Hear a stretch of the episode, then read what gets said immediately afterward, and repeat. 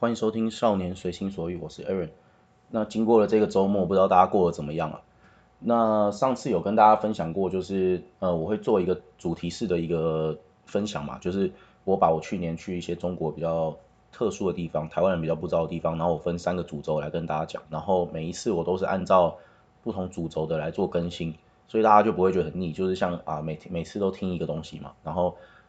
大概就跟大家重新大概重新复习一下嘛，就是我可能去，我就跟大家分享，呃，去了青海省啊，然后再去了呃丝路，甘肃省的丝路，然后再去云南的雨崩村，大概这三个地方。那上次我大概都有做一些简单的一些分享啊，然后大家可能有兴趣嘛，然后我就再做了一下，呃，想说跟大家分享一下继续，呃，我在青海省的一些自驾的经验，对。那其实如果像我们台湾人跟外国人啊，然后我们要在青海省做自驾经验的话，其实是非常的不容易的，因为像是西藏啊、新疆啊、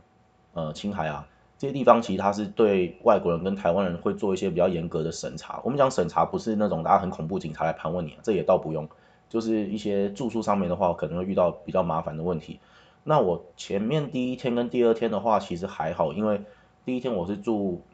像就是他们的省会嘛，西宁市。那西宁市的话，其实它就是可能有外国人比较多的地方，所以它对于这种身份上面的一个确认，比较不会太，嗯，我们讲太严苛啦。对，所以虽然那个时候我也是住稍微好一点，因为我也是省的麻烦嘛，所以我就住稍微好一点。那第二天呢，大家也知道，上次有跟大家分享过，就是住他们那种，呃，类似蒙古包的那种藏族人在住的那种聚落那种，布布等于说布屋顶的那一种啦。大家应该知道，能想象的出来，对。那后面的话，其实就是，呃，会有遇到一些问题。像我那时候，我们从那个青海湖的海北那边，就是他们当地人在做一个祭祀的地方嘛。然后那天跟大家分享过，就是说我去那边有看。那看完之后，我们就到了有一个城市叫做德令哈。德令哈市其实它也没有什么特别，它就是呃，在我们下一个安排要去的地方的中间，刚好有这个城市。那这个城市其实我也只是用来当做一个住宿地而已，所以我们那个时候其实也没有想很多，然后就到那个德丁哈市那边就选择住一晚。我们在那个德丁哈市住了第一个晚上，其实就有遇到一些我刚刚讲的问题嘛，就是他会做一个身份的一个审查，比如说我因为我是台湾人，那在那边的话，其实台港澳啊，包括一些外国人，他们都会去做一个通报的动作。其实可能是因为当初当时有疫情吧，然后再来就算没有疫情的话。其实我们去一些比较严格的地方，比如说西藏啊、新疆啊、青海啊，就是你需要去警察局做一个通报，然后再来就是你必须去住涉外酒店，对，在那边叫做涉外酒店，就是给外国人或外宾，呃，境外旅客住的一个比较好一点的一个酒店吧，可能是要维持形象吧，还是什么，反正我不知道。你反正基本上你能住那个，因为他们还要去看有没有资格。那如果不知道怎么找的话，其实他们当地的旅馆都会有一些管道，比如说我每次到一个城市之前，可能前两三个小时，然后我就会开始去打电话，然后去问一家家，真的一家家去问，因为你根本就不知道它到底可不可以。虽然你去看大陆的一些呃旅游的软体，比如说像是什么什么携程网啊，或者是什么飞猪啊。或者是什么穷游网啊，它上面有些会写，但是那个写的资讯有时候是不正确，就是它可能上面写说，哎，这个可以接待境外旅客，然后有一些又写不可以，然后有一些又会说啊，现在疫情怎么样啊，所以我们不接待，所以各种问题啊，所以你不能看那个网站上面的东西，它是不准确的，还是要用打电话来问比较好。那那个时候其实因为之前没有人有这样的经，就我在网络上啊，就我看他们的一些比较大的网站，比如说什么马蜂窝，那个是大陆。比较大最大的一个呃自助旅行的一个网站，就是它上面会有一些分享的一个经历嘛。那台湾人、香港人其实在上面分享这个地方的人基本上是没有，对。那就算有，也没有去讲到住宿这一块问题。所以我这边就可以跟大家分享一下。那我那时候遇到的问题就是，我那个时候到了德定哈的时候，他其实有点不太想接待我，因为那个时候我是台湾人，然后我又是反正就境外人士嘛，然后他就是一副很嗯。你先不要吧，你去别家。但是那时候整个德令哈是我只查到他这一家，你知道吗？就是我打给别的旅馆问，所有旅馆都是说啊，只有他这一家能接待。然后就是很不很麻烦啊，我就跟他说啊，拜托一下啦，你就拍照给警察，因为我知道他流程，你知道，他流程就是把我的那个什么台胞证啊，有的没的，然后拍照给警察局去做一个通报嘛。然后我就说啊，拜托一下，先帮我弄一下，这样就是稍微稍微跟他说一下，还是帮我弄了。因为那时候是疫情刚开始的时候，所以他也没有说啊，一定要看你的什么核酸证明，因为那时候我也没有测核酸嘛，是去年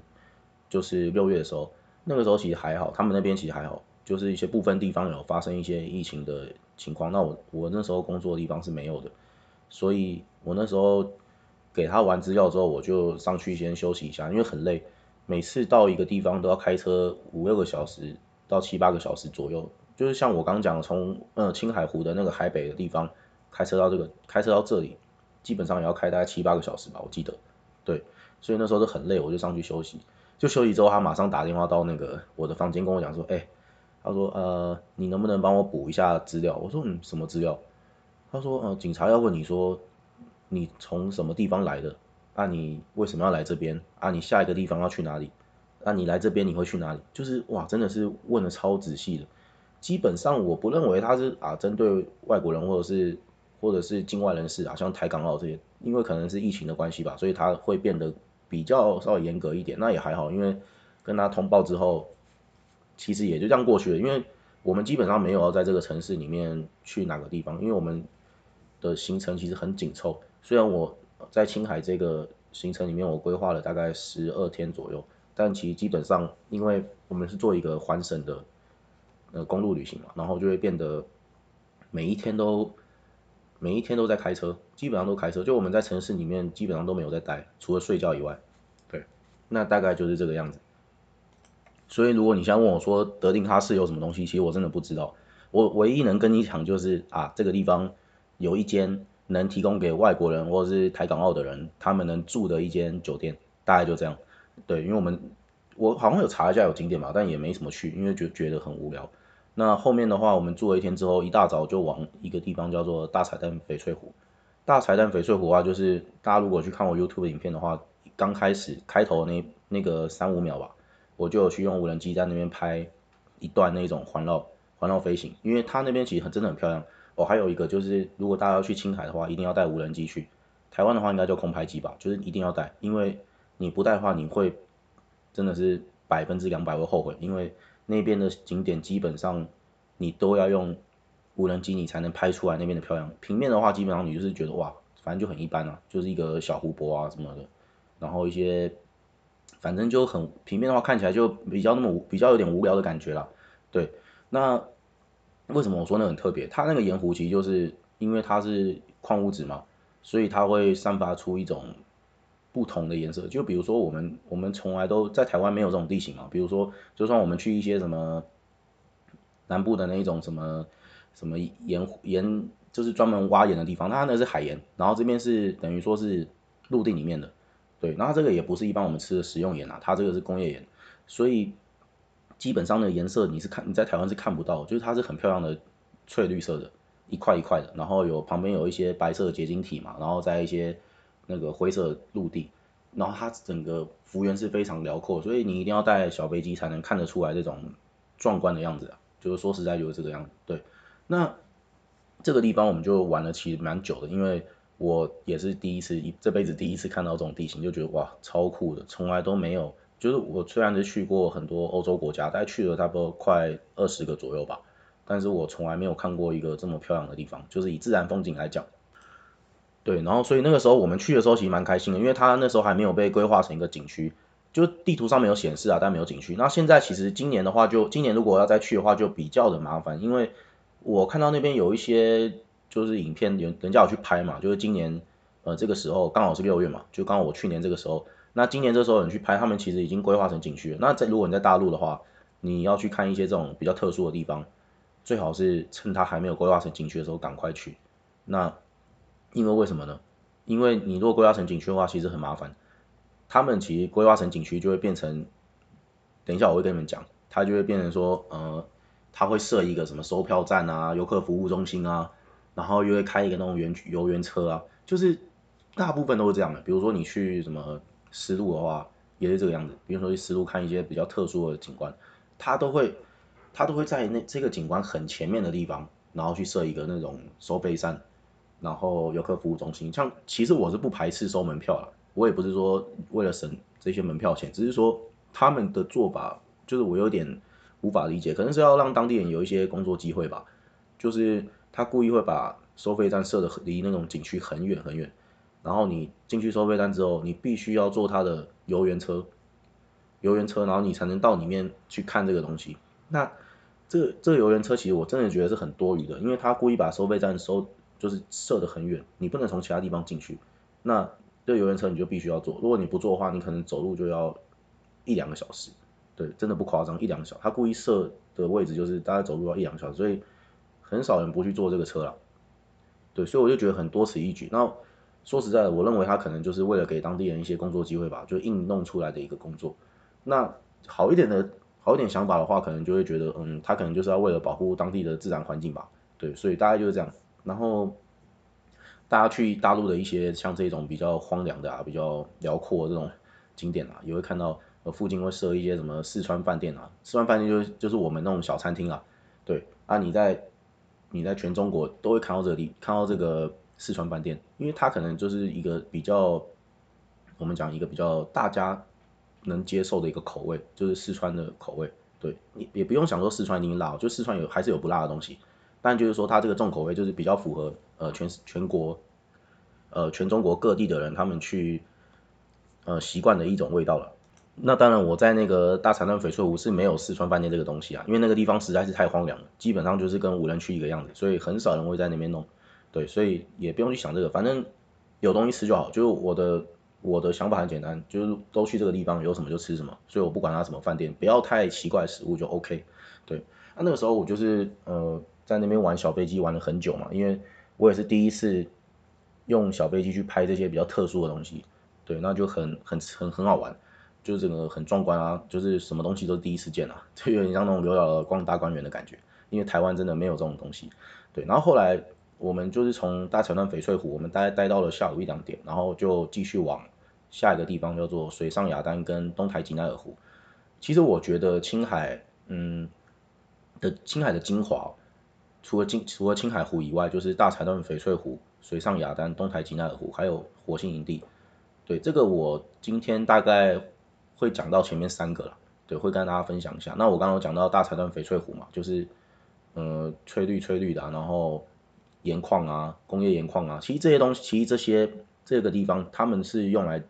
是这是他们用来做一个挖矿的一个基地嘛。其实大家不要以为它是一个景点的，就是他们在他们在挖工业盐的时候，其实就是这个地方就是他们工业盐的基地。只是说，因为这些水呈现出来颜色实在太漂亮了，所以很多以前来这边。探险的游客啊，就会把它当做一个宝，当做一个景点。那我我也觉得它是一个超漂亮的地方，很不像一个工作的环境。对，然后后面的地方就是下个地方就是水上雅丹嘛。水上雅丹大概从大柴旦翡翠湖过去大概三四个小时左右吧，开车。对，就其实每个景点都超远，因为你要大家想就是一个省嘛。我那个时候光是青海，就是我那时候的行程是十一天还是十二天，那我我开了四千多公里。对，开车开四千多公里，就是我必须要在，我必须要在这么短时间内，然后开大概三圈左右的台湾环岛那种感觉，所以大家知道是很硬的，所以你每一天都在基本上都在开车，所以为什么我刚刚跟大家讲说，啊，我都没有在城市里面待，就是这个原因，因为时间真的很宝贵，你必须要一大早就起来，然后赶快走，然后你很晚才会到住宿的地方能睡觉，对，大家每天都是这样，但我觉得很开心，因为就是就算没有找到饭店能住了，但是睡在车上也是 OK，所以。车后面的我都会备水嘛，备食物嘛，就是以便不时之需嘛。因为每一天我们走到哪里都真的都不知道，所以这也是很难得我有一次没有提前规划做住宿的地方，也就是这个地方。对，那水上雅丹其实就是雅丹是什么东西？雅丹就是一些他们的一些呃岩石的那种风化景区啊，就是它你会看到很多石柱，不规则形状的石柱，然后它就是在一个你可能会看到很多。大漠啊，或者是一些戈壁啊，那一种上面会出现这种景观。比如说你像去一些甘肃，你也会看得到这种东西。那水上雅丹比较特别，就是它以前可能是湖水啊，还是雨水啊，然后就积在这个地方，它没有退，没有退掉。那很特别的是什么？因为大部分在青海你看到的一些什么湖泊啊，什么湖，其他基本上都是盐湖。对，基本上它都是盐湖，就是它的水是咸的，然后里面是会有。奇怪的颜色，比如说像是东台吉乃尔湖的，呃，宝石蓝，我们讲宝石蓝，然后或者是大呃大彩蛋翡翠湖的那种翠绿青绿色，对，它其实都是一些矿物质散发出来颜色。那水上雅丹很不一样的是，它是淡水。那为什么我知道是淡水？因为我有去看它里面，竟然会有一些动植物，很特别哦，就是在这么在这么高的高原的地方哦。那我之前在那个背包客栈里面有写文有写到嘛，就是呃我去水上雅丹的时候。它那个高原湖里面，大家要想，这个是海拔三千多、四千多公尺的地方，你可以看到鸟在那边飞，然后有螃蟹在那边走。我不知道它是原本就有，还是有人去那边放，就是超级特别。它跟其他盐湖不一样，这个这个湖它是有，它这个湖它是有生命的。其他的湖就是真的就是矿物质，就是超级咸的那一种工业盐的那种。对，所以我那时候觉得水上雅丹是比较特别的一个存在啊。然后那时候也在那边拍了蛮多的空拍的影片，因为。真的难得。那你拍平面的话，其实就很无聊，就是拍一堆岩石，然后水，然后就是很平，很像你去那种什么一般的那种小湖泊吧，水库那种拍出来样子。平面的，我讲是平面，不是空拍的那种画面，就是很无聊。对，然后水上雅丹大概就是这样，因为其实为什么会来这边？因为大部分的雅丹地形它是没有做，它是没有水水的累积的。也就是说，你去看的时候，它就是你看到很多那种巨型的岩石群啊，但是里面就什么都没有，很荒凉这样子。就是我我刚刚有讲到第四个比较特别，就是火星营地那个地方，它其实就是一个最有名的雅丹群，超级多，也是一个最有名的无人区。那这个地方什么叫火星营地？因为它是呃怎么讲啊？呃，中国最像在中国里面哦，就是最像火星地带的一个地区，甚至他们有很多太空人也会先丢到这边训练，就是你那边会看到是真的有在。他其他那个租太空装不是开玩笑，因为是他们真的会有，呃，你像中国他们想要登陆火星嘛，他们去登陆火星之前真的有来这边训练，啊这边就是我刚刚讲的无人区，没有手机没讯号，啊也没网络，对，就是就是这种地方，对，那大概是这个样子。好，那那个我们留到下集再说好，因为那个地方我觉得也可以讲大概半集左右吧。那接下来我就跟大家讲那个东台吉乃尔湖，东台吉乃尔湖它其实也算是一个呃，我们讲。一个挖矿的地方，盐矿啊，不要大家不要想说什么什么钻石珠宝没有了，它就是盐矿。对，因为我们还是有看到一些器具怪手在那边在那边弄嘛，那其实它就是一个呃怎么讲啊，工业的一个地方，它不是一个景点，原本就不是设计成一个景点。那今年它也把它围起来，框列成一个景点，因为真的很漂亮。在中国的话，他们就一直把那个地方称作呃中国版的马尔代夫，啊马尔代夫就是台湾叫马尔蒂夫啦，对。那我觉得这句话讲的非常的呃正确吧，我没有说哎真的是像马尔代夫那么漂亮，但是我说实在，你在你在青海，像我刚刚讲的什么大彩蛋翡翠湖啊，或者是什么东台吉乃尔湖，它那个自然自然矿物发出来颜色是你真的不需要去套滤镜，就是它的东台吉乃尔湖真的是宝石蓝，青就是对就是宝石蓝，然后浅色的那一种，真的很漂亮，就是你真的很像在马尔代夫的海上面这样子滑。对，然后下面就会有很一堆白色的那种盐的结晶体，结晶体嘛，那看起来就是你用空拍机看起来真的很像那种白沙滩加上那种翠绿的，不是翠绿，那种宝石蓝颜色的水，所以看起来真的是很漂亮，就里面也是没有生物啦，因为它就是一个盐水嘛，对啊，那我那个时候也在那边玩了很久，因为它等于一整条白色结晶体，就是我们的一个步行的通道，然后旁边全部都是一些。旁边全部都是那种蓝色的水，对，也很好拍。那那个地方景点人也很少，因为我们去的时候其实基本上是淡季。对，那大家就讲，那后面要跟大家讲就是，我我这次我们这次要讲主题嘛。刚开始我们讲到一些台湾人的一些住宿问题，那这边我也遇到一个很特别的，像是我刚刚讲到说，为什么车的那个后车厢里面一定要放一就是矿泉水啊？我那时候是备了一箱啊，然后还有食物那边都要放好，因为。你去这些无人区，你是不能保证说你每一天都能找到一个小城镇来有个住宿的地方，就算你找到了，台湾人也不一定能住，所以这就是很麻烦的地方。我那时候为什么一定要坚持到只要到能补充物资的地方，我一定要做补充，哪怕多买都没关系，因为住宿问题真的是一个很大的一个挑战啊。对，那像这一天我也遇到一个住宿问题，因为像我们到呃这一地带，它是没有任何的一个小城市的。对，那这个时候就很麻烦，就是你要去决定你到底要睡车上还是怎么样，因为你沿途上面还是可以继续找嘛。像我们那个时候为什么我说没有小城市，因为你打开的他们那边的地图，你是找不到任何一个住宿的地方，你打酒店或是拿饭店都没有，对你都没有，都找不到，那就很麻烦了嘛。那所以那个时候应该说，我为什么都找不到，就是你开车四呃四五个小时以内是没有这样的地方的。所以那个时候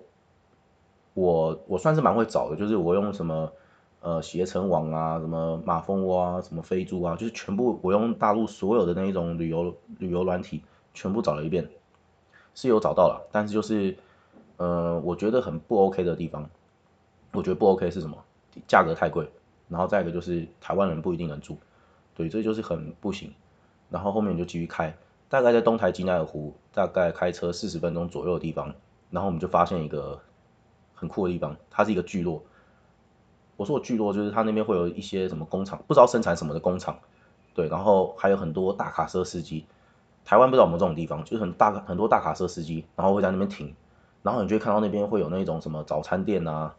不是那种很精致哦，就是那种那种就是。呃，荒凉一片，然后开一个那种就是小小房子，就是 有点很原始的那种小房子，然后就是一个早餐店。他早餐就是卖一些什么水饺啊，什么酸辣汤啊，就是这些他们那边的特色，也不是特色啦，他们那边就是吃这个东西啊。你就他那边就是会有，我刚讲小聚落就是他有个小超市，住的地方也有，他是在超市里面跟超市一起的，那个是我后来才发现的。对，那为什么说这个地方很荒凉？因为他那边的住宿的水。都是自己出的，因为你大家知道，就是那边到一个城市是很麻烦，所以他那边都是雨水雨水接的水，然后再一个就是他那边的厕所，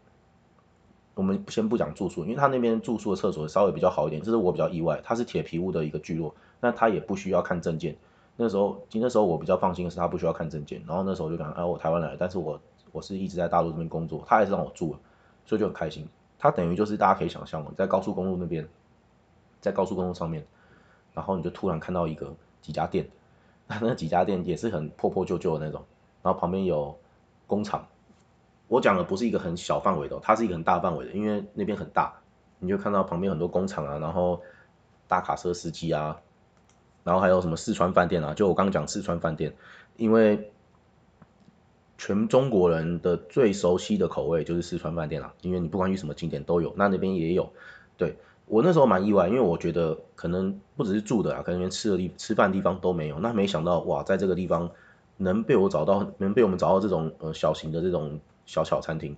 对，你而且还有有菜有肉。你先不管价格，价格其实也还好，就一一道菜可能就五六十块人民币吧，就是台币可能两三百。那我觉得在这种物资这么缺乏的地方，